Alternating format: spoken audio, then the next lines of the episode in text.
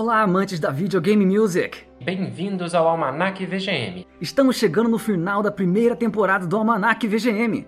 Agradecemos muito a participação de todos os convidados até agora e o suporte incrível da nossa comunidade. Mas não se preocupem, logo logo estaremos de volta e já está ali, em fevereiro. E temos surpresas e novidades preparadas para nosso retorno.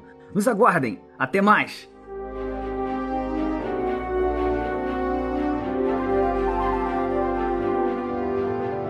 Pra galera que não tá por dentro, o podcast O Som do Cartucho, do André Albertin, que participou com a gente no episódio 6 sobre chiptunes, ele possui uma página exclusiva para assinantes do Telegram, onde ele posta uns materiais exclusivos para esses assinantes. E um dos projetos atuais do André é o OSDC Redux, que é um micro podcast onde ele apresenta de forma rápida algumas músicas. Em dezembro, o André produziu um OSDC Redux especial em homenagem ao Almanac VGM. A gente não conseguiu introduzir esse agradecimento no episódio 9, mas ele fez um episódio resposta à participação do Rodrigo Faleiros, esclarecendo que a música Fairy Fountain não nasceu no Zelda. E se você quiser saber de onde ela nasceu, eu recomendo que você assine a página do Telegram. Basta procurar por O Som do Cartucho. Eu tenho certeza que você vai ser bem feliz como assinante.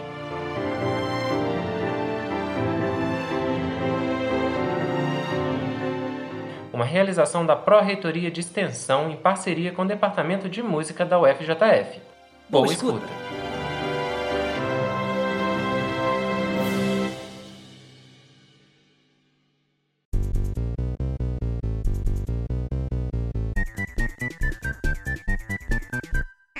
Bom dia, boa tarde, boa noite, sejam muito bem-vindos a mais um episódio do Almanac VGM.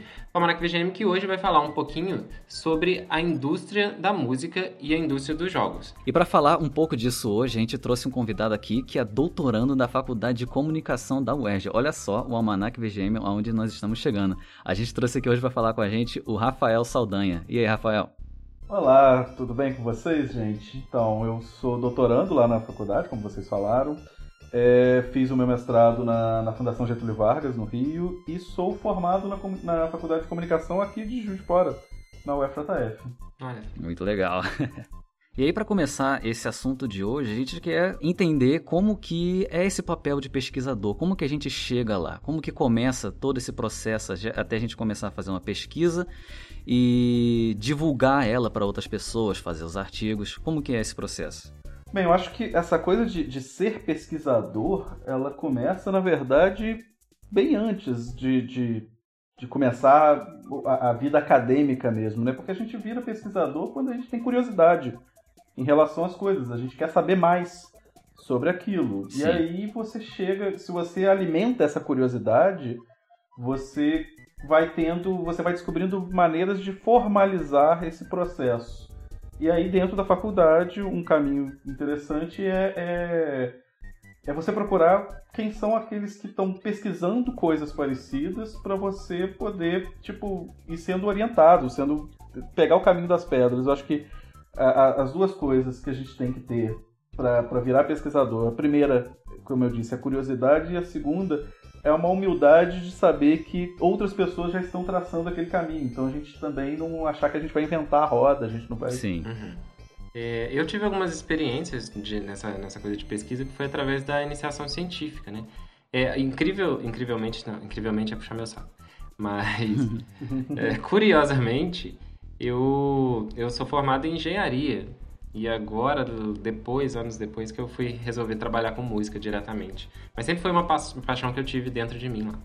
É, e lá na engenharia eu tive a oportunidade de fazer algumas iniciações científicas, que eu acho que é o, o caminho do, da, do aluno de graduação, né? Para começar a trabalhar com pesquisa. Eu estou correto? É, geralmente o caminho mais, mais comum é começar pela, pela iniciação científica mesmo. É, a gente tem que entender que, que eu sou de uma outra geração, de uma, um outro modelo, um outro momento da universidade, né? Uhum. Que na minha graduação eu praticamente não vi pesquisa ainda era uma coisa que ainda estava muito restrito, programas muito específicos. Então, eu acho que essa, essa história é interessante porque tem gente que acha assim, poxa, eu tô no quarto período, tô no quinto período e não fiz iniciação científica, então não tem como eu trabalhar com pesquisa. Não, eu fui descobrir pesquisa eu estava no sétimo período. Sim. Então eu já estava para formar quando eu comecei a me interessar por, por, por a coisa do pesquisador. Então, assim, nunca é tarde para começar isso. É, tipo, você entender qual que é o. buscar qual que é o caminho. Tem também o PET, eu não sei se ainda existe o PET. Tem, na... tem os PET, sim. Então, porque o PET é um caminho interessante para quem quer pesquisa. Só que eu nunca fui do PET. Eu nunca participei do, do... Mas, é, é... e pra gente que era, tava de fora, parecia uma coisa meio, meio hermética. Hoje em dia eu entendo que tinha muito da, da imaturidade de quando a gente está fazendo a faculdade, às vezes a gente é muito novo, né? Então a gente não, não, não percebe que às vezes tem caminhos diferentes para a gente Sim. andar. Mas é, hoje em dia eu vejo que o PET é um programa interessantíssimo, que pode ser uma, uma porta de entrada para pesquisa. Sim, é, só para quem não conhece, o PET é o programa de educação tutorial, né? Que é como se fosse um grupo de estudos, né? Onde eu posso estar falando besteira. Mas é como se fosse um grupo de estudo onde um, um conjunto de alunos, geralmente eles têm até uma bolsa, e ali eles ficam sempre debatendo temas e trazendo temas novos para serem pesquisados, né? Sendo orientados por, por professores da, da, da, própria universidade. E é interessante no, no, no PET é que você já vai pegando um, um, Na verdade, existem modelos diferentes, né? Eu, eu sei que tem, tem PETs que, que são menos guiados, outros mais guiados mas é um jeito de você começar a pegar essa, essa rotina de pesquisa, de publicação e etc. Uhum. Aí, aí, vem uma dúvida que, que eu tenho em relação a essa questão de, de pesquisa e tal. É que se o mestrado e o doutorado estão ligados assim, é, intrinsecamente com a parte de pesquisa, ou se são coisas diferentes? É, na verdade, quando a gente fala de carreira acadêmica, o caminho que, que a gente tem geralmente é graduação, mestrado e doutorado. Sim. Sendo que é até uma, uma, discussão que nem todos os colegas concordam, mas eu acho assim, é, é, às vezes a gente se cobra demais e acha que um, no mestrado você já tem que entregar uma pesquisa que seja uma pesquisa pronta. Não, aquilo ali é a sua formação como pesquisador. Ah, sim. Você vai estar realmente formado como pesquisador depois que você termina o seu doutorado. Ah, entendi. Até ali você é como, tipo, é, é, é, é uma profissão, embora a gente não. É uma profissão meio ingrata no sentido que a gente não tem direito trabalhista nenhum e, e... pois é.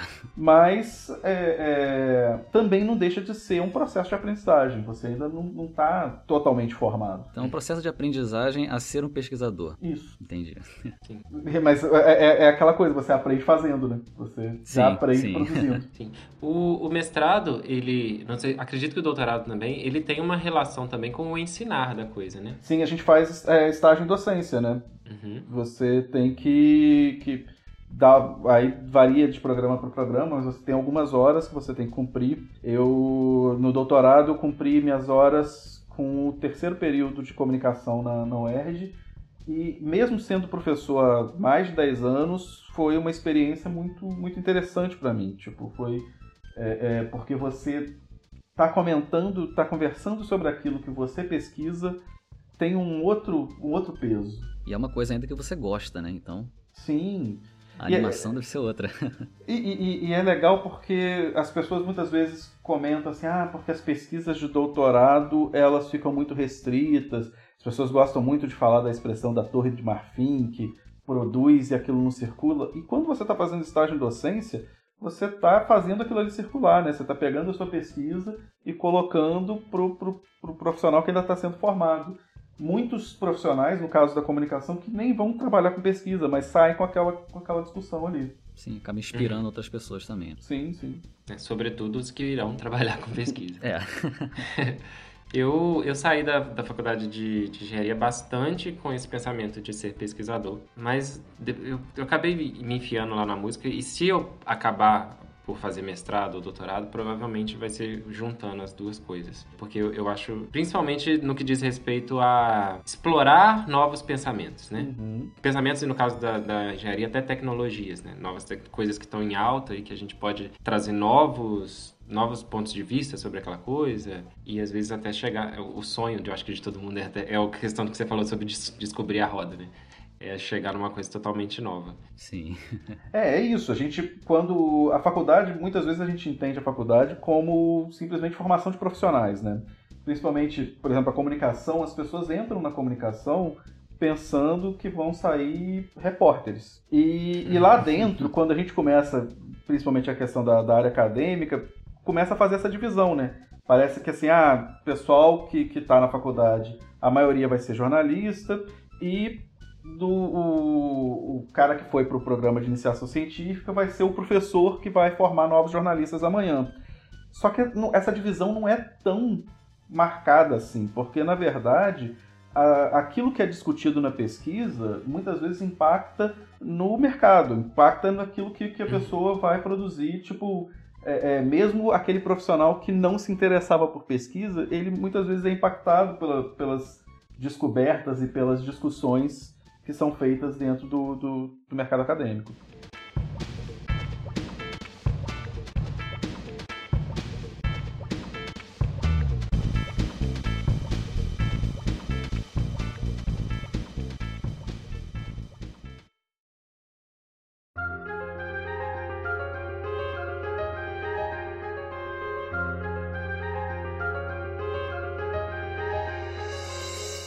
Então conta um pouquinho pra gente como que foi o seu processo, né, de como, como pesquisador, desde, vamos, não precisa traçar todo, todo o processo, mas pelo menos assim, o, você falou que no sétimo período começou a trabalhar com pesquisa e depois veio a fazer um mestrado, doutorado. Conta pra gente um pouquinho sobre os trabalhos que você fez, a área que você tem trabalhado e como que você chegou até nesse podcast ó. É, não, é, é, é, é muito engraçado porque eu costumo brincar que eu sempre estudo música, mas eu nunca estudo música. E vocês vão entender, porque a música sempre é um, um assunto que está envolvido com a minha pesquisa, mas eu, eu não, não tenho talento nenhum, não tenho formação nenhuma de é, execução de música. Uhum. Eu sou um apreciador. Então a música, eu sempre abordo a música por um viés que é uma coisa mais de história social, da maneira como a, a, a música vai sendo. É, são abordagens paralelas, são abordagens que vão é, é, abordando a música de forma lateral. Uhum. Então, na minha, na minha graduação, meu TCC foi sobre jornalismo de rock no Brasil. Aí você vê que está bem dentro da comunicação ainda. Aí, no, no mestrado, eu fui estudar e discutir o conceito de MPB, como que ele foi sendo é, construído e modificado ao longo das décadas. E no doutorado eu entrei com um projeto de pesquisa totalmente diferente, que também tinha a ver com música, mas era para estudar questão de, de, relação de programas de, de, televisão, programas musicais tipo o Ídolos, o, o The, Voice. The Voice, isso. Mas acabou que logo no primeiro semestre de doutorado me bateu o start de estudar a música no game. Então a iniciativa foi sua. Sempre é uma iniciativa, é, é, tem sempre uma coisa de negociação, né? Porque você entra com um projeto e qualquer mudança que você for fazer nesse projeto, você sempre tem que negociar pelo menos com seu orientador. Uhum. E no meu caso era com meu orientador e com meu co-orientador. E aí tem um processo de você vender o, o, a sua ideia, né? Você tem que. Então eu tive que refazer projeto, eu tive que conversar. Uhum. Eu lembro que o meu primeiro artigo sobre música e games, que eu estudava a questão da, das rádios do GTA como modelo de escuta radiofônica, etc. Uhum. E aí eu apresentei num, num, num evento em Curitiba e foi elogiado e tal. Aí o meu orientador, quando, quando a gente voltou para o Rio, ele falou assim: é, você já me convenceu que dá um artigo. Agora você tem que me convencer que vai dar uma tese. e aí eu tô nesse processo até hoje, tentando convencer ele que dá uma tese. Legal. É muito interessante essa questão da, da rádio do, do GTA. Como as rádios são instrumentos de difusão de áudio, é isso? Aí entra a questão que é o cerne da minha tese de doutorado, que é um conceito que um, um, um, pesquisador espanhol, que é o Inácio Galego, ele trabalha com a questão da prescrição musical. Que é a gente pensar que música sempre teve a produção de música e sempre teve gente que ouvia música. Mas tem todo um sistema intermediário, né? Que é você fazer a música sair do produtor e chegar no, no consumidor. Sim. E por muito tempo esses, esses processos foram sendo feitos pela rádio, pela televisão. A, a minha geração é muito devedora da MTV, né? Uhum. E o que eu estou defendendo dentro do, da minha tese é que no momento em que a indústria fonográfica entrou em crise por conta da pirataria, por conta do compartilhamento de arquivos na internet, a indústria de games surge como uma nova possibilidade de prescrição musical. Uhum. Porque ele traz características diferentes dos, dos veículos anteriores. Né? Eu não sei se é válido mencionar isso aqui agora, mas tem também pesquisas já mostrando como que o videogame ultrapassou a indústria fonográfica, né? E a indústria de cinema e a indústria da música juntas, né? Já gera mais dinheiro, movimenta sim, muito sim. mais dinheiro que os dois juntos. Não, e é interessante que a gente pensar que as primeiras, os, os primeiras ligações, os primeiros crossovers né, da indústria fonográfica com a indústria de games, o, a, a, indústria de games era pequenininha. Sim. Então a, a gente falava que, que o, o artista vendia o jogo. Uhum. Sim. Você tem um, um, o primeiro fliperama que tem. O fliperama eu já entreguei muito minha idade, né? Mas o, o, primeiro jogo de, de videogame que tem com a participação direta, com uma, o branding né, da, de uma banda, é um jogo que chama Journey Escape, da banda Journey, que estava lançando um disco que chamava Escape. Olha só. E eles tinham um joguinho em 1982. Nesse momento, era total pegar o prestígio da banda para vender o jogo. Sim chega um momento que o jogo é muito maior do que os artistas. Então, o jogo que vende a música e não o contrário. E aí eu, eu tô justamente tentando mapear esse momento dessa inversão. É, esse, essa questão dessa inversão é muito, muito real mesmo. Porque eu tinha conversado mais cedo, né? Sobre como existem músicas que eu alcancei o conhecimento delas através de jogos. Isso, é, eu tinha citado Tony Hawk, né? Que posso dizer que praticamente todas as músicas que, que eu sei cantar e, e fui atrás de atrás dos artistas de verdade foram pelo jogo. Eu conheci ele no jogo foi o primeiro processo desse tipo que eu acho que eu tive. É claro que eu posso mencionar, entregando a idade também, o game do Michael Jackson que tinha no Mega Drive. Moonwalker. Que de lá tinha, mas eu acho que lá era, era, exatamente o que você tinha comentado. O artista ainda era maior, né? É, ainda mais que era o Michael Jackson. Mas é interessante que o Tony Hawk, ele é um jogo que é muito marcante para a indústria. E eu, eu tava vendo recentemente um, uma série documentária, eu sei que tem na Globoplay, que chama Punk. E, e no quarto episódio, né, que é o, o, último que vai falando dessa coisa do mercado, você tem uma. O, o, o Tony Hawk ele tem as músicas que eram muito ligadas a, ao universo do skate, né? E você apresenta um monte de banda e essas bandas entram principalmente porque a licença delas eram muito baratas. Sim. Uhum. Então era, era uma, uma coisa que era vantajosa para o desenvolvedor de game também. Ele colocar, olha, eu tenho, eu preciso preencher esse som eu preciso preencher esse. esse não dá para ficar só com, com o barulho do skate no rolamento. Então eu vou botar música. E eu preciso de música barata. E aí é interessante que a licença era barata, acabou sendo um, um veículo de prescrição para bandas que não tocavam em rádio, não tocavam na MTV. Então é, foi um atalho. Uhum. E ali talvez seja uma das primeiras vezes que esse mercado independente falou: peraí, dá para é, é, fazer um bypass, dá pra gente cortar esse caminho para chegar no público sem passar pela grande mídia. Sim. Se fosse para eu chutar assim o leigo que eu sou, e aí tem o Rafa aqui para poder ajudar a gente nessa, nessa parte, essa mudança que você estava falando anteriormente, sobre quando que começou a, a indústria da música querer se inserir dentro do mundo dos jogos, quando a, a indústria dos jogos começou a divulgar a indústria da música, foi mais ou menos ali na virada do século, ali de 99, 2000, é, mais ou menos ali pro PlayStation 1, PlayStation 2, mais pro final do PlayStation 1, pro começo do PlayStation 2, que foi onde que os jogos de esportes começaram a aparecer, jogos de corrida também, que traziam muito essas músicas que já existiam, né?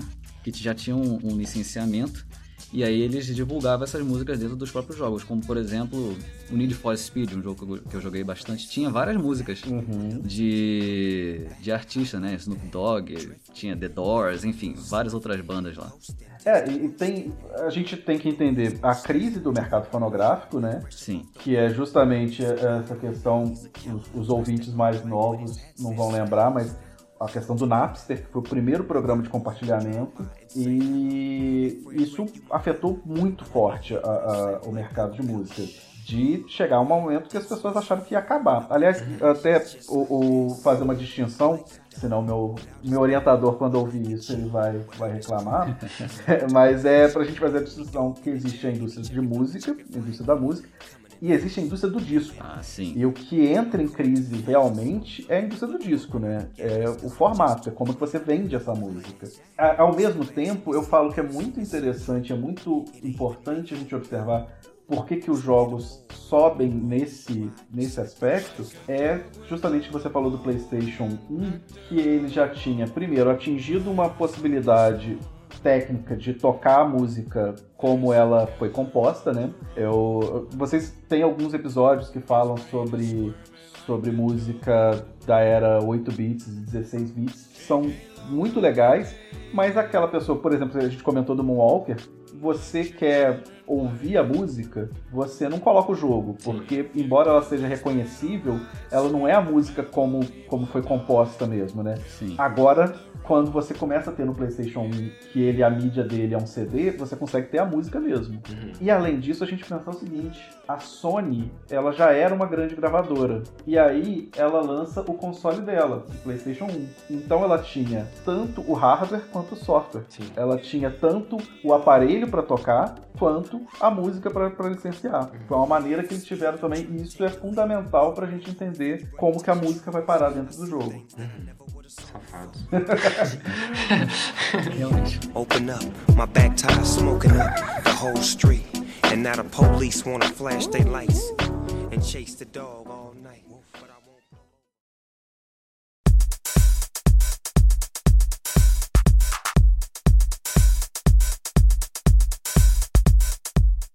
É, citando diretamente a Sony, né? Um, o exemplo que eu consigo lembrar primeiro, assim, onde ou- outra vez eu fiquei conhecendo um monte de música através do jogo, foram os Gran Turismo, né? Sim. Que e ali eu conheci um monte de música que, que eu não conhecia jogando, porque eu joguei horas e horas. Porque aquele jogo ele faz você jogar horas e horas, na verdade. Sim, e o do Gran Turismo também tem um estilo de música muito característico, né? Quase que, sei lá, você quer ouvir um gênero específico de música, você vai no Gran Turismo que você vai escutar aquele gênero específico de música. Um lounge, assim, meio jazz, meio pop, sei lá, bizarro. Mas eu, eu gosto, eu gosto. Não, e, e o Bernard falou uma coisa que é interessante, que é a gente pensar para essa prescrição, o jogo é muito interessante justamente porque você fica horas e horas com ele. Uhum. O, você assiste um filme, por mais que o filme tenha uma música marcante, eu vou pegar um exemplo antigo também.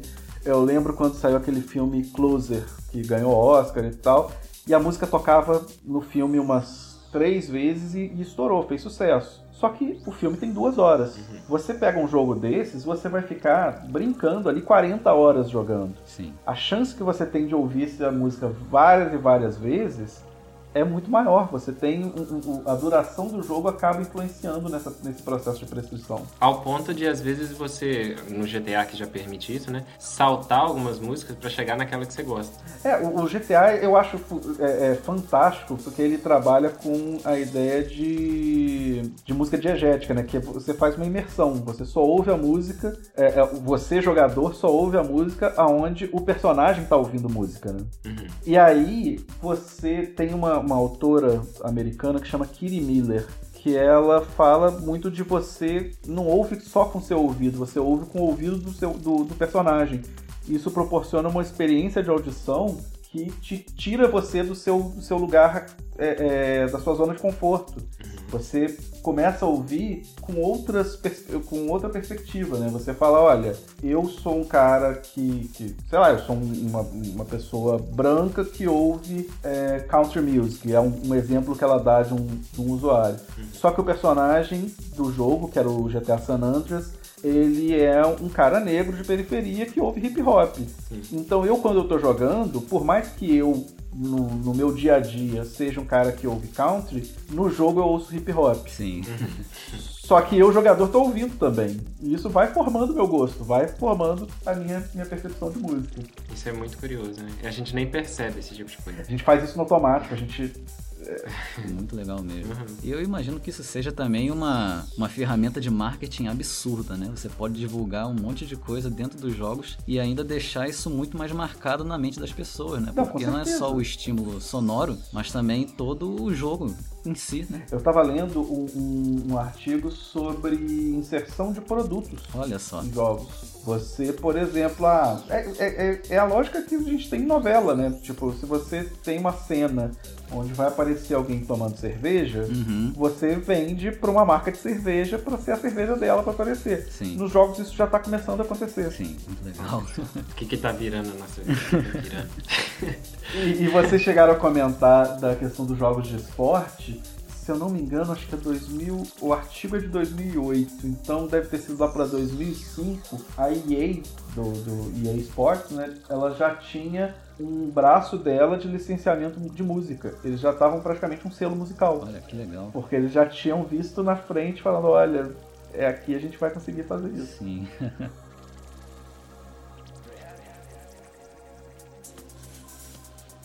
Eu tive essas experiências que a gente tá falando do- sobre GTA, né? E, e, e jogos em geral. Às vezes a- a- o estilo da música, a gente tá tão inserido na, na ideia de, daquele personagem que, por exemplo, ah, se eu vou, hum, sei lá, atropelar várias pessoas, eu coloco um rock. E, e a, a gente acaba tendo músicas para momentos, né? A inserção da. A gente meio que vira aquele cara ali mesmo. Não, sim, é, é esse processo de imersão, né? né? Às vezes eu me pego em situações assim de que, pô, se eu vou atirar num monte de gente aqui, eu quero escutar esse tipo de música aqui que tem a ver com a adrenalina que o personagem estaria sentindo naquele momento. E a gente, a gente tem uma coisa na música que você falou da questão dos momentos. A gente tende a fazer essa associação, né? Ah, Todo mundo tem músicas que associam a momentos. Tipo, ah, eu tenho a música de quando eu conheci minha namorada. Beleza, isso é uma, uma memória sua que está relacionada com uma música. Só que o jogo proporciona você falar assim: ah, tem a música que eu conheci minha namorada, né? tem a música do primeiro carro que eu roubei.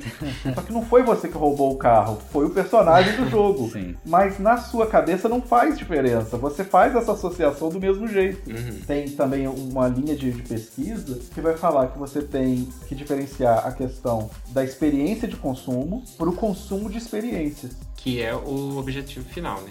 É, o, o- na verdade, depende do momento. O que você quer. Você pode criar uma experiência para a pessoa consumir. O caso, o GTA faz isso muito bem, né? Você tem aquelas músicas que você, eu pelo menos, que o, meu GTA favorito, talvez seja meio controverso isso, mas é o 4. Olha. Porque ele me dá aquela sensação de uns filmes de, de gangster do início dos anos 90, que, que essa coisa do, do leste europeu, etc. E me apresentou um monte de coisa. Eu ouvi aquela rádio da, da Rússia, né, que eles, que eles tinham, fora do jogo. Eu botei isso no meu iPod e era o que eu ouvia na rua durante o dia.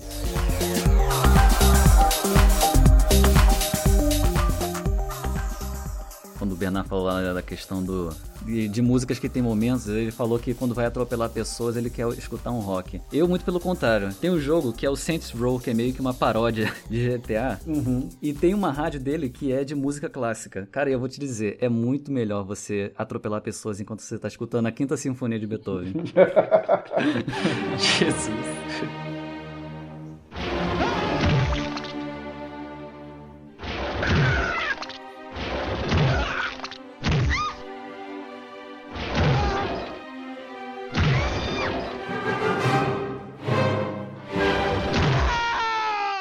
Tá entrando na moda isso, né? O GTA, o GTA não, o Gran Turismo mesmo tem uma rádio de, de música clássica. Forza Horizon 4 tem uma rádio de música clássica. Forza Horizon, que é outro, né? Também gigante que divulga um monte de música aí. Não, só, só complementar só essa coisa do, do atropelar. É, no final dos anos 90, teve um jogo que foi muito polêmico que chamava Carmageddon. Ah, sim. Ah, eu me recordo, joguei. E o Carmageddon, a trilha sonora dele é do Fear Factor, que é uma banda de rock Olha aí. também. Então você vê que eles já tinham chegado nessa conclusão do Bernardo de qual é a melhor música pra atropelar a gente. Não, vai ver eu, por ter jogado o Carmageddon, fui influenciado. É. Pode ser. é. E, Pode ser. e eu não sei, olha só que maluquice.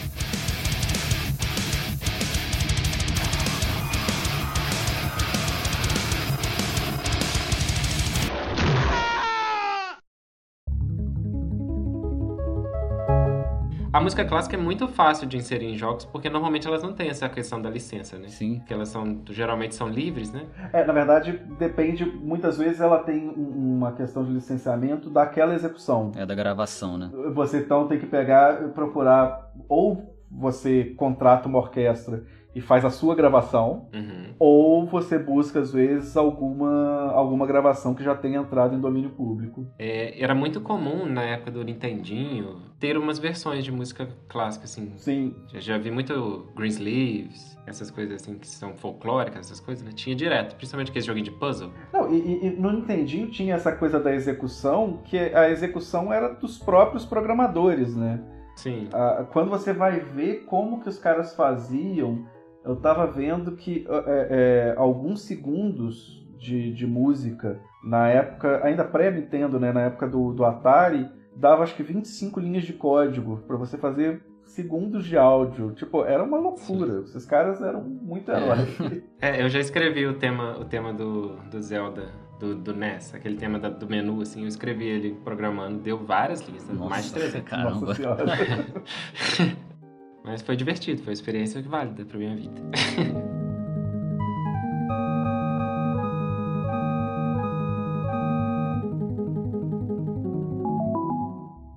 Eu acabei encontrando o código do Zelda que eu mencionei, é, e na verdade foram 659 linhas de código.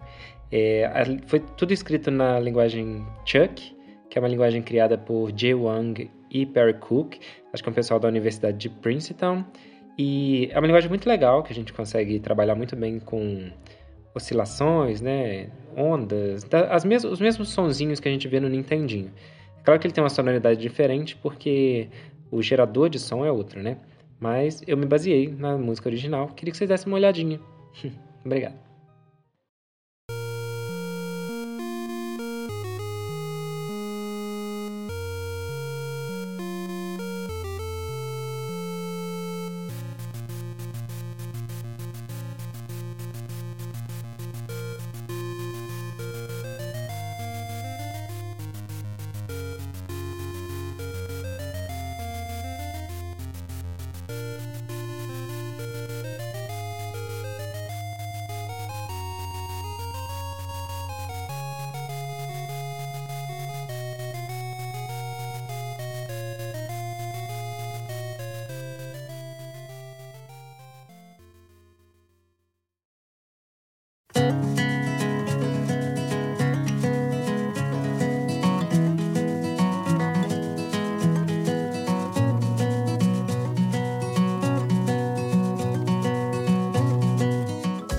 Aí, pra continuar essa nossa conversa, temos aqui o jogo Life is Strange, que é o jogo no qual o Rafael ele trabalha mais em cima. Como que é a questão aí da música nesse jogo?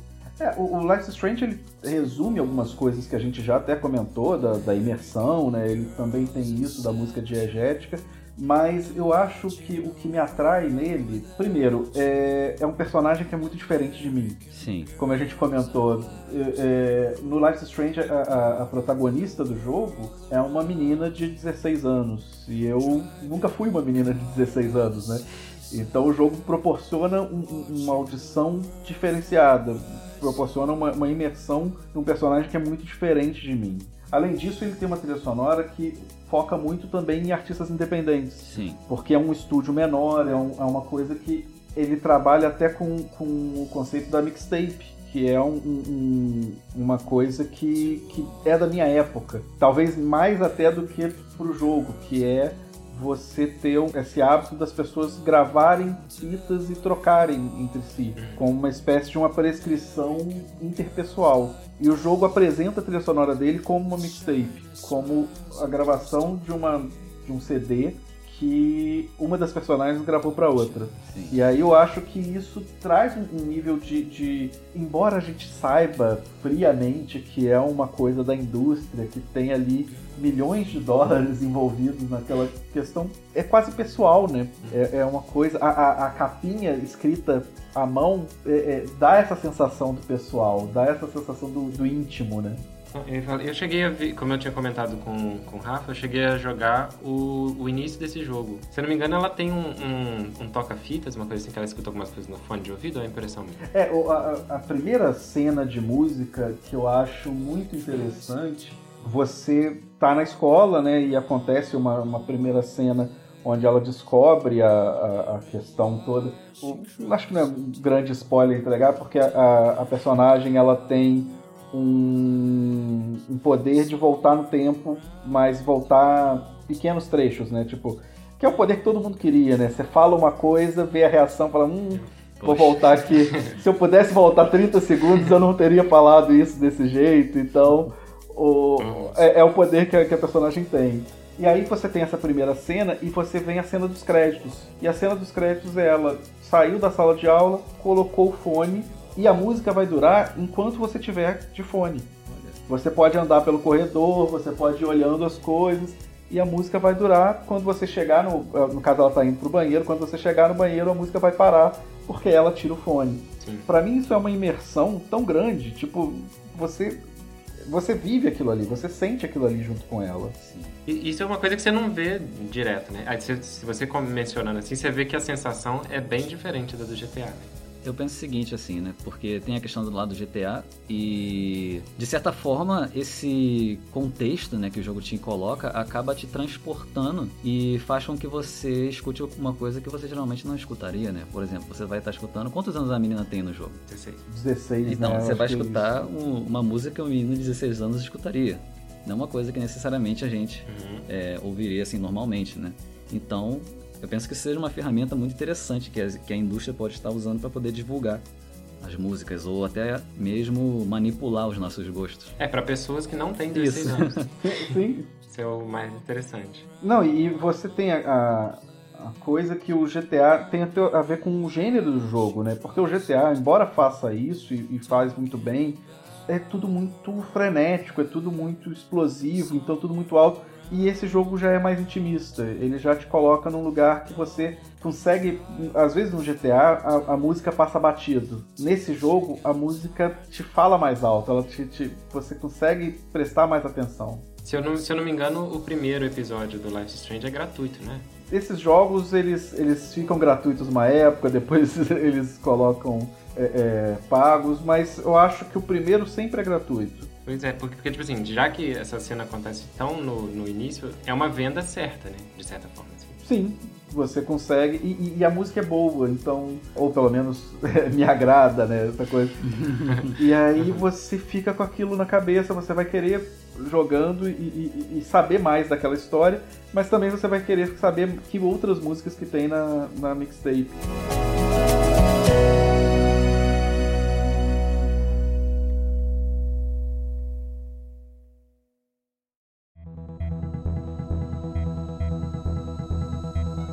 Para poder falar de prescrição, uma das coisas que eu tive que fazer na minha pesquisa foi entender e, e, pesquisar o que, como que o gosto foi entendido, o gosto musical foi entendido ao longo da história, uhum. desde uma de uma perspectiva filosófica, né?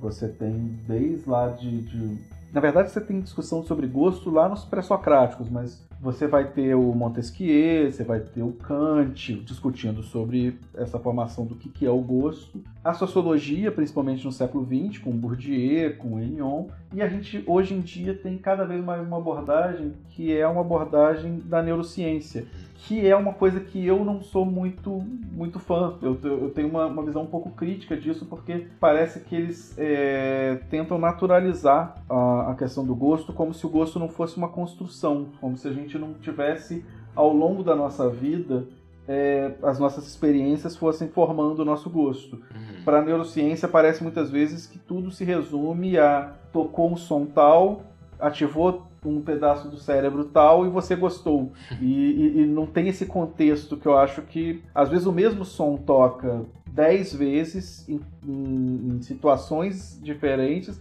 e você vai ter 10 reações diferentes. Sim. Sim, e eu posso dizer que tem muita música que eu já escutei diversas vezes, que na décima vez eu já não estava aguentando mais. Não, é, tem, não, e tem também aquela música que você não gosta, mas que ela toca num momento que, tipo, é significativo para você e ressignifica tudo. Sim. Você fala, de repente você começa a gostar dessa música. Você tinha mencionado sobre o, a questão do disco, né, do álbum. E eu tenho muito essa relação. Quando, quando um artista, por exemplo, vamos supor, um artista qualquer lá, lança um álbum novo, e aí tem uma música que eu gosto bastante, o resto eu. Ah, nossa, só música ruim, só música ruim. Mas aí, com o passar do tempo, você começa a lidar com aquele álbum, né? Entender o contexto todo, e essas músicas que eram ruins, elas vão mudando o seu, o seu, o seu pensamento, porque você começa a entender aquilo como um todo. É, hoje, hoje em dia, essa coisa do álbum tá meio baixa, né? Mas é uma sensação que acontecia comigo direto, sempre com que um artista que eu gosto, eu lançava um áudio. Minha primeira relação com as músicas novas era de, não, deixa pra lá.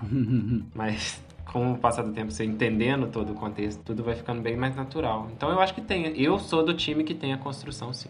Não, e a gente pensar que é, é, é isso era muito no, nos anos 90, né? Quando é, disco era uma coisa que não era tão acessível assim, tanto na questão de você não achava qualquer disco em qualquer lugar, quanto o preço, era meio caro. Então você comprava um disco e aí, igual você falou, às vezes você gostava da primeira música e o resto do disco você, você ia ter que gostar daquilo, porque você não sabia quando que você ia ter o próximo disco.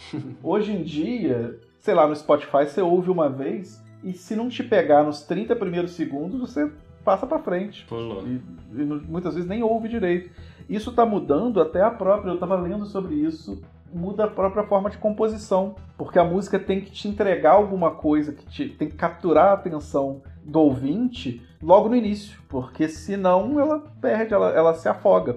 Tem uma, uma um, um, um, autor que chama Goldfarb, se eu não me engano, que ele fala que a gente saiu de uma, de uma economia é, de escassez para entrar numa economia de atenção. Tudo está aí a gente tem que ver o que, que realmente vale hoje em dia é aquilo que puxa a nossa atenção. É, exatamente. Tem. É, o produto agora somos nós, né? Também, tem isso também.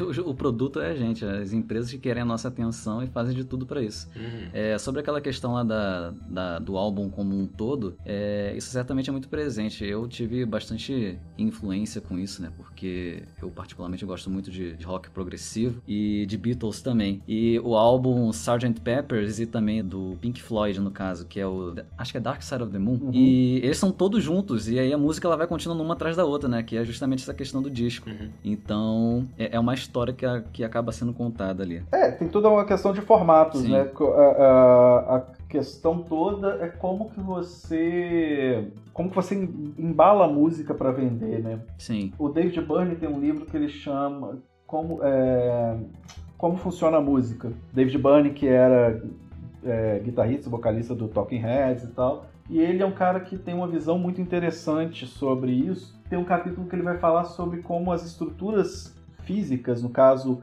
os teatros, ela influencia em como que a arquitetura do lugar influencia como que vai ser a música. Sim. E isso tem a ver também com a, a, a, o formato que a gente vai consumir. Você falou de música progressiva, e aí eu sempre lembro do Fica as a Brick, do Jethro Tull, que é um, um disco que ele tem duas músicas mas que na verdade ele era para ter uma só, porque na época você não tinha, você tinha o lado A e o lado B, você precisava ter esse momento de Sim. trocar o lado. A existência do lado A e do lado B proporcionava ao artista a possibilidade de gravar duas coisas quase que opostas, né? Você podia fazer um lado A de um jeito e um lado B de outro. Uhum. E isso quando você vira o CD é uma coisa só, para de fazer sentido. Você tem que pensar em outras lógicas. Sim. Essa coisa do lado B sempre tem. Sempre tem aquela, aqueles ditados, né? Ah, o fulano só escuta o lado B. Sim, sim. Que no lado A geralmente são as mais comerciais. Né? O lado B geralmente era onde o artista podia experimentar mais.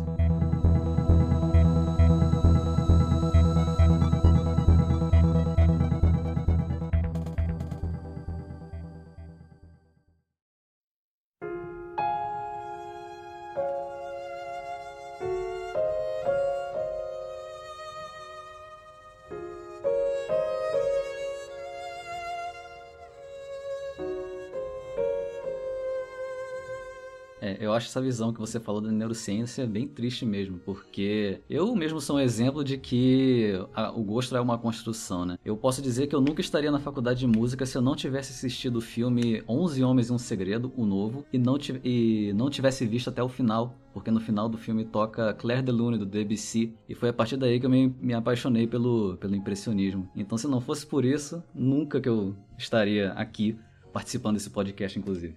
E aí é uma coisa que essa visão do, do da, da, neurociência, é, eu costumo dizer que existe hoje em dia uma disputa na, na primazia de explicação do mundo, né? Quem que vai explicar os fenômenos todos? Que isso antes foi um papel da sociologia e cada vez mais as ciências chamadas é, é, é ciências duras, né? a biologia, a, a, computação, elas tentam é, assumir esse papel. E aí, se a gente parar para pensar, na medida que a música, que à medida que o gosto, ele é uma série de reações químicas faz pouco sentido a gente pensar no, nos gêneros musicais, porque os gêneros musicais é uma maneira de você fazer uma, uma associação de pessoas. Sim. Tipo punk rock. Você não é só o, o, o tipo de som, você faz aquilo ali tipo, você tem punk rock para você pensar toda uma cena de pessoas, de um modo de vestir, de um modo de ser a partir do momento que aquilo ali é biológico, você faz uma prescrição que é quase que individual, né? Uhum. Tanto que eu falo, a, a, se você pegar no, no Spotify, você vê que o gênero está sendo substituído. Ao invés de você ter. Ainda tem é, é, as, as playlists lá de, por exemplo, punk rock, mas você vai ter a playlist música para tomar café da manhã. Sim.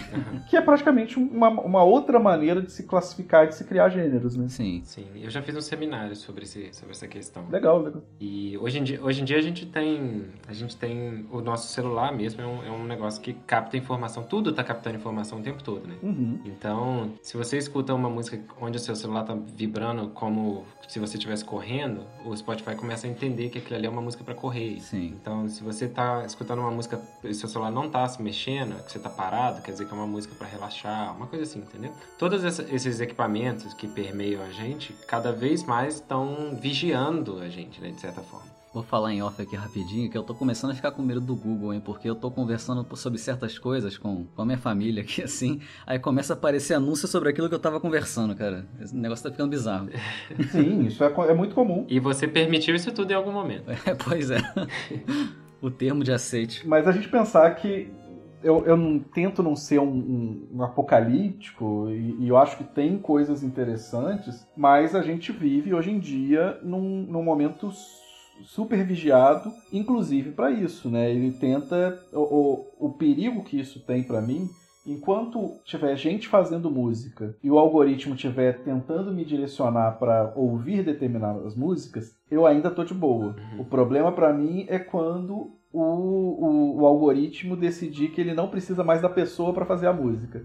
Que ela vai fazer, Sim. o algoritmo mesmo vai fazer a música. Aí eu já acho que pode ficar complicado. Atualmente já tem inteligência artificial compositora. Sim, sim, mas, mas ainda não, não, Pelo menos as que eu vi, eles ainda não acertam tanto. Ainda falta uhum. o, o, ajuste humano aí. Mas sim, sim. A, a, evolução do, do computador.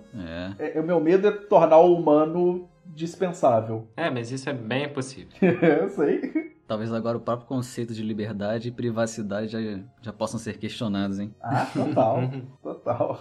É, e, e tem outro medo também que eu tenho, que é do da máquina começar a tentar não, não é, recomendar coisas que a gente goste, mas começar a influenciar a gente a gostar do que ela quiser, sabe? Isso. Também. Por exemplo, vamos supor que uma empresa. Isso já acontece de certa forma, né? Porque, sei lá, se, se a Anitta pagar muito dinheiro, eles vão fazer tocar a Anitta no meu celular em algum momento. Sobre isso eu tava perguntando sobre, é, pro, pro Rafa, né? Que ele tava ouvindo lá é, a música do Life is Strange e passou a gostar daquele tipo de música, mesmo que.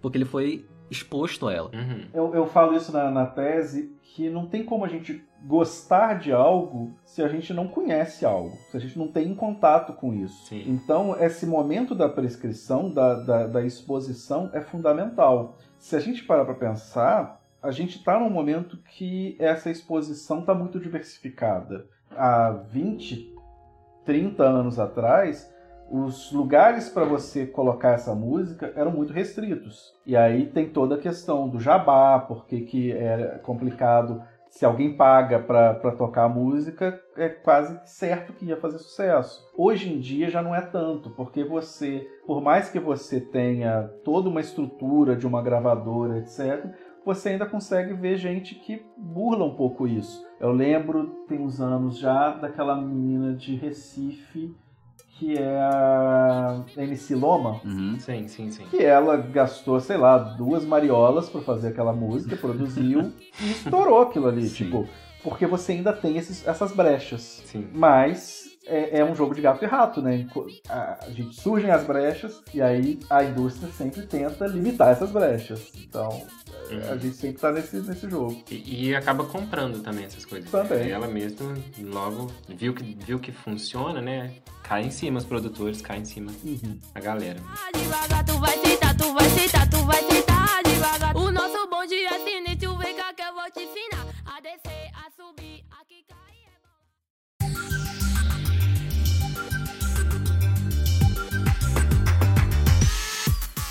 É, eu, eu tinha visto esses dias, se eu não me engano, foi no podcast da, da Leila Germano, chama Hoje Tem. É um podcast muito divertido.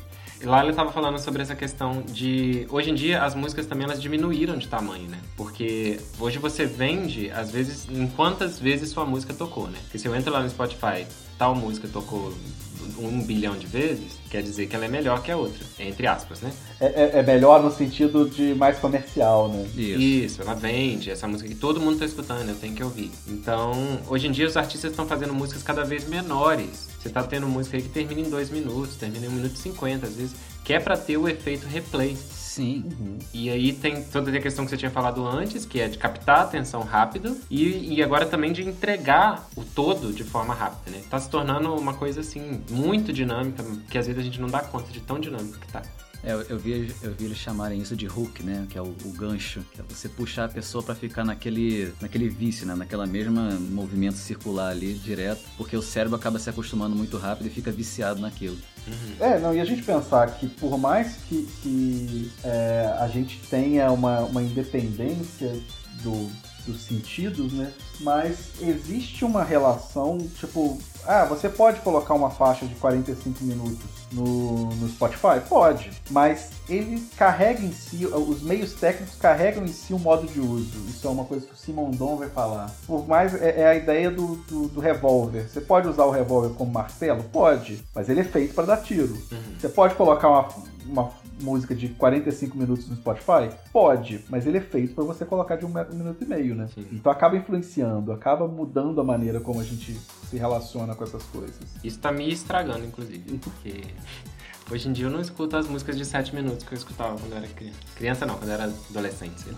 É muito bizarro como, como virou uma coisa assim dinâmica. Ah, eu tô aqui lavando louça, eu já. Às vezes se a música é muito grande, eu já pulo. Então, isso tá me estragando de um jeito que eu fico até triste. O 40, meu professor, não pode escutar isso. A gente vai ficando cada vez mais impaciente, né? Aquilo mesmo que o Rafa falou. Se não te pegar em 30 segundos, você vai pra outra já. Nunca mais quer saber de ouvir ela. É, você pensar que antigamente era comum você ter, às vezes, você citou o Pink, Floyd, você tem introduções e, introduções instrumentais só. Hoje em dia a letra tem que entrar, assim. Se a letra não entrar, você não puxa as pessoas. Ou então o, o, o instrumental, o solo, o que quer que seja, ele tem que ter aquela cara de refrão, sabe? Uhum, também é uma possibilidade. Mas tudo tá virando isso, né? Aquela- essa questão do, do- de puxar rápido, a própria propaganda, propaganda do YouTube, hoje em dia é assim. Se aquilo não te captar em 5, às vezes 3 segundos, você já, já pulou, já era. Então isso tá, tá sendo em diversas mídias, né? Porque, de certa forma, todas as mídias sempre caminharam meio junto, né? Antigamente era teatro e música, depois cinema e, e música de novo. E agora meio que tudo tá, tá, tá caminhando para esse caminho da velocidade. Onde isso vai dar é preocupante. Vamos ver, né? É lógico que nós, como criaturas e, e- e- e pessoas do momento anterior, nós podemos classificar como preocupante. Mas ao mesmo tempo, a gente pensar que as coisas sempre se modificam, né? Sim. Eu imagino que, sei lá, há 200 anos você poderia ter compositores de música, música erudita preocupados com o rumo que, que a modernidade estava levando a coisa. Então, Sim. Ah, sim. Acho que isso é muito presente, né? No- A contemporaneidade é isso, né? uhum. A gente, quando está estudando história da música, a gente sempre via essa preocupação, que já foi da igreja, que já foi de, de artistas, que já foi de todo tipo. Sempre que alguém ousou, né, incomodou a, a população daquele tempo. Alguns seguiram aquele rumo e os teimosos muitas vezes ficaram para trás. Né? Talvez eu, eu não quero ficar para trás. teimosos são, são, são é os Bernard da vida aí que fica reclamando das novidades. Eu costumo falar com a minha mãe que o dia que eu parar de reclamar é porque eu morri. Vou passar a usar isso também, se me permite.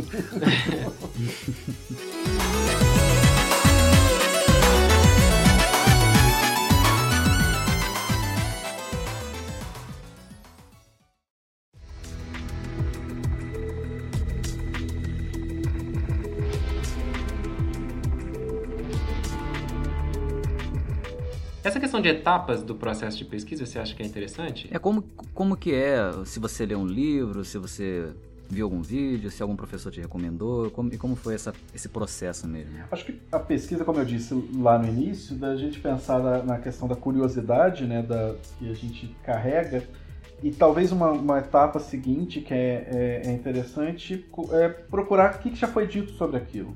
A gente no processo de pesquisa chama isso de estado da arte, né? De fazer um panorama do, de tudo que já foi pensado ou de, da maioria das, das coisas que já foram pensadas sobre um determinado assunto. É, quando eu tive essa ideia, né? De, poxa, eu vou, vou pensar essa relação de música e game, eu fui atrás e aí é engraçado que a gente descobre uma área que você fala assim, poxa, eu conheço um pesquisador que fala sobre isso. Aí você vai lá no livro dele. Aí quando você vai nas referências bibliográficas, você descobre outros dois. Uhum. E aí você vai atrás desses outros dois, você descobre outros. Quando você vê, você tem todo um campo de pesquisa. Sim. Uh, uh, tem um, um, um, um, órgão, agora uma associação internacional de ludomusicologia que, que faz encontros, acho que de dois em dois anos na, na Inglaterra, coisa e tal tem gente discutindo o uso de, da música na narrativa, tem. E que, assim, muitas vezes a gente não. Porque a faculdade,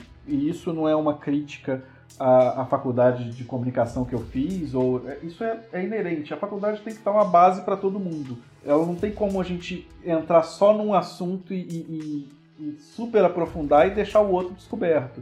Então a gente, a gente fica andando no raso muitas vezes e a gente tem que pensar que existe o fundo, senão a gente fica, fica achando sempre que a gente vai estar tudo raso. Sim.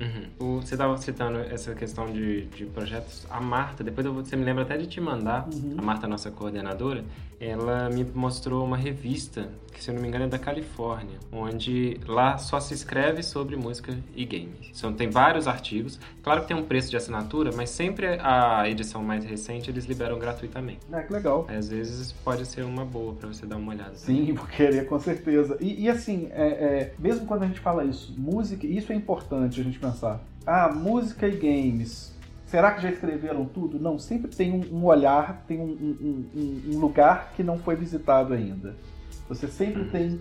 Porque o, o mesmo objeto, você olha ele de diversos ângulos, né? Então você vai ter. por exemplo, o meu olhar é um olhar que tem muito a ver com as relações de mercado. Mas tem gente que vai discutir a questão estética. E Sim. que ótimo que existe gente discutindo essa outra coisa. Uhum. Eu, eu costumo falar que a gente tem, e isso também é mais uma vez um exercício de humildade, a gente entender que o objeto de pesquisa da gente não é da gente. A gente não é dono dele. Eu vejo muitas vezes o pesquisador que eu falo que a gente saiu do, do Ciência Sem Fronteiras para Ciência com Fronteiras, com cercadinho, porque tem gente que não quer dividir. E o, o, o trabalho de pesquisa não é um trabalho individual, ele sempre é um trabalho coletivo. Ele sempre é uma construção que você faz dialogando com outros pesquisadores, seja dialogando pessoalmente mesmo, seja dialogando através dos textos.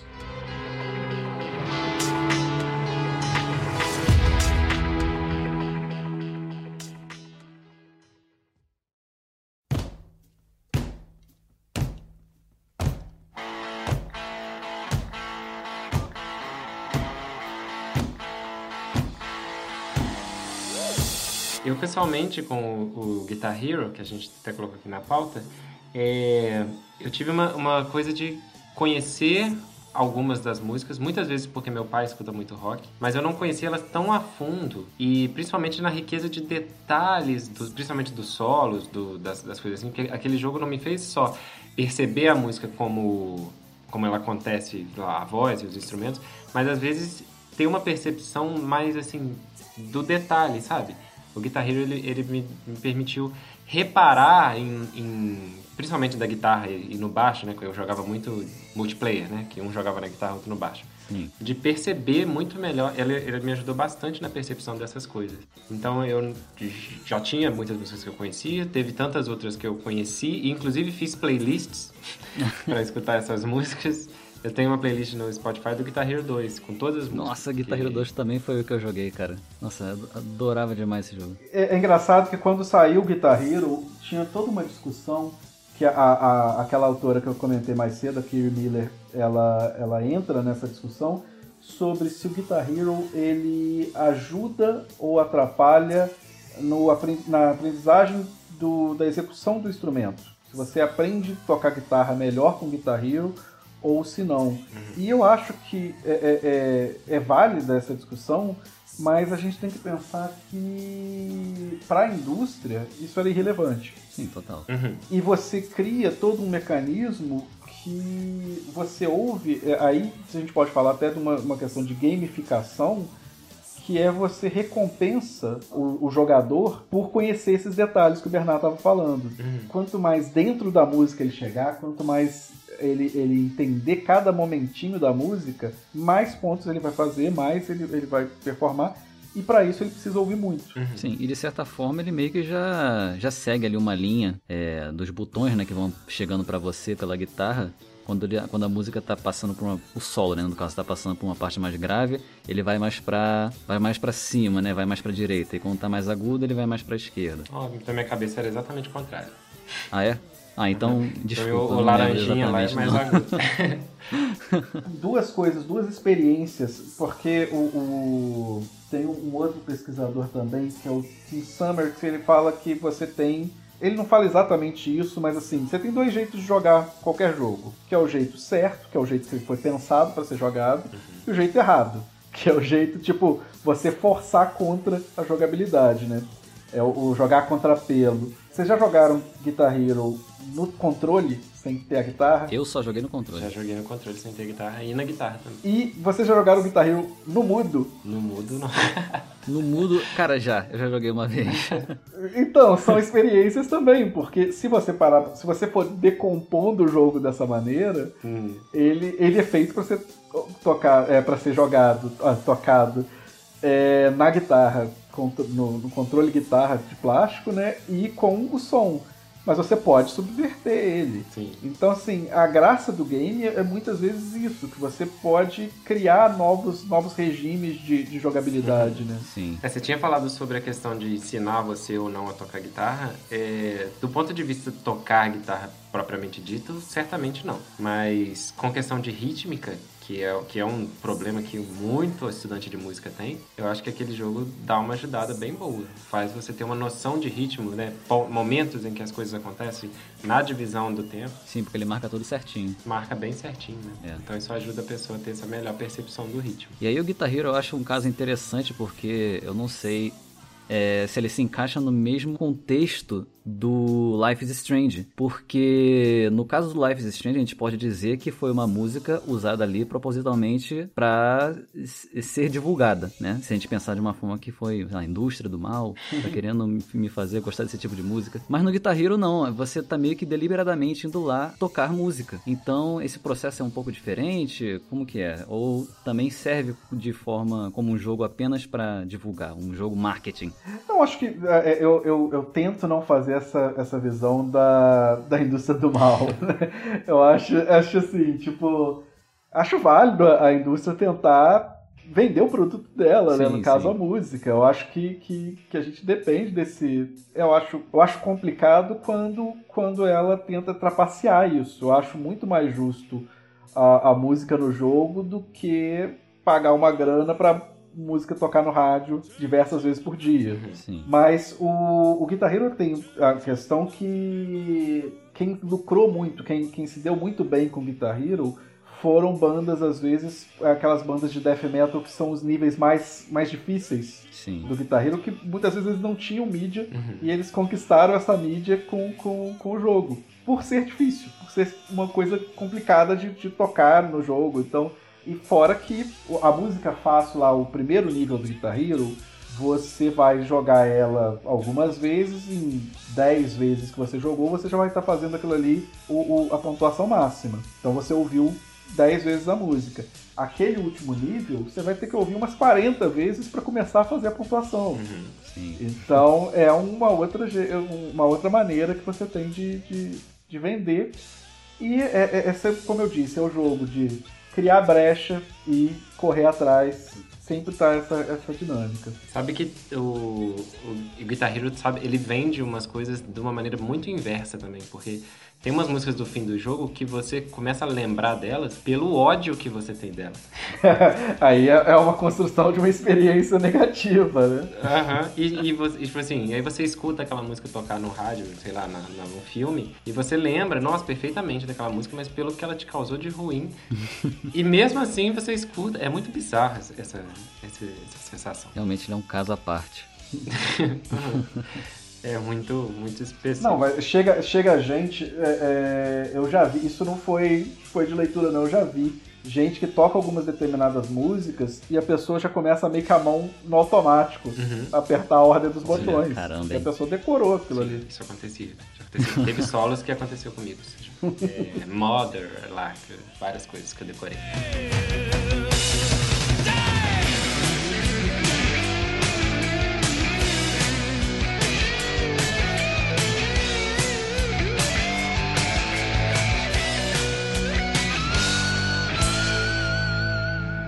Tinha vezes que eu jogava tanto que eu ficava com aquele. aquela visão queimada, sabe, da guitarra assim na minha frente. Aí eu ficava enxergando assim a guitarrinha. É, Você já, você já terminou de jogar Guitar Hero e olhou pra um móvel e aí o móvel tava subindo? Sim, sim, então, exatamente isso. A visão queimada, ficou queimada assim, enxergando a guitarrinha. Muito bizarro. Muito bizarro.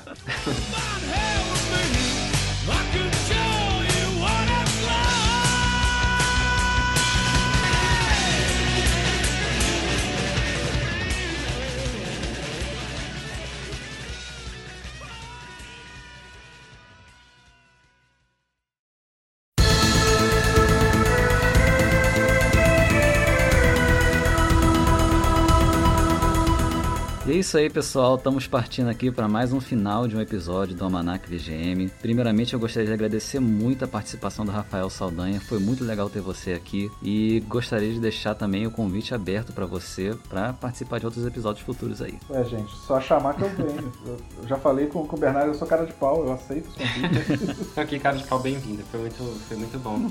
Funcionou Sim. de um jeito que, que dá a mesma vontade de que você veio mais e mais vezes. Muito obrigado por essa participação. Isso aí. Não, gente, eu queria é, é, elogiar vocês pela iniciativa, que eu acho que é, é tão legal. O, o- o podcast fala sobre coisas que são muito densas, né? Que tem um conteúdo, mas fala de uma maneira agradável. Eu acho o Almanac VGM tá de parabéns e vida longa. Espero que sejam várias, várias temporadas. Muito Obrigado. feliz.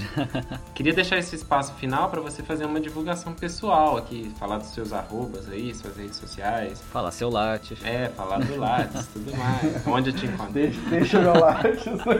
Pode ficar à vontade. Mas eu tô sempre dando meus pitacos no Twitter, que é arroba elrafo Saldanha, tudo junto. Rafo com O. Acho que é basicamente isso. Acho que de lá vocês vão me achar pra falar outras coisas e minha DM tá aberta sempre pra qualquer comentário. Já adianta aqui que ele é um, um excelente narrador de RPG.